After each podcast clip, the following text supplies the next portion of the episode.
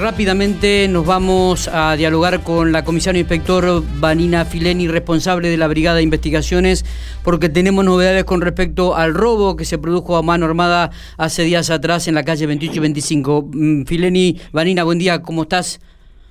Eh, buen día, Miguel, para usted y toda la audiencia.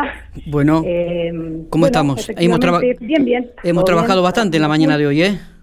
Estamos, no, todavía tenemos para rato, estamos eh, en plena en plena tarea. Así que eh, nada, Miguel, como bien dijo usted en la introducción, em, estamos trabajando el hecho suscitado el día lunes eh, pasado, em, jurisdicción de comisaría segunda.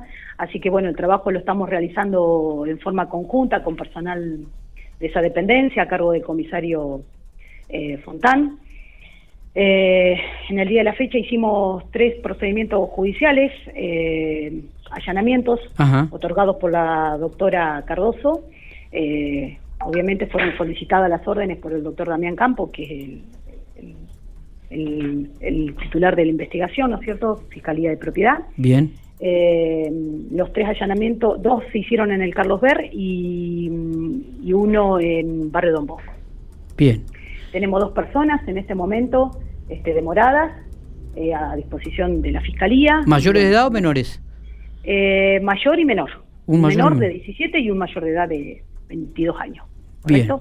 Así que estamos, bueno, en plena tarea. Miguel, quiero que sepan entender que mucho más datos no podemos brindar todavía porque estamos en plena plena investigación. Correcto.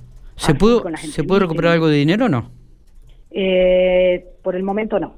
Bien. Pero bueno, tenemos el resto de, de, secuestros que son evidencias que aportan a, la investigación.